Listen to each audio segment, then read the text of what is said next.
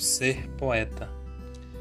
Dentre tantos os artistas, escolhi um para comentar. De palavras é marabalista, como se fosse uma ametista, verbos vive a procurar. Falo do escritor de poesia, que tem singela missão, se reinventar a cada dia, transmitindo com harmonia de dentro do seu coração.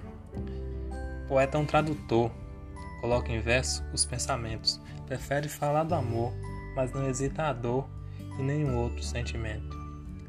A poesia é um escapamento, como um traje apaisano. Foge dos maus pensamentos, esquece certos sentimentos, um alívio para um mundo insano. Se envolver nessa literatura é algo que beira a revolução.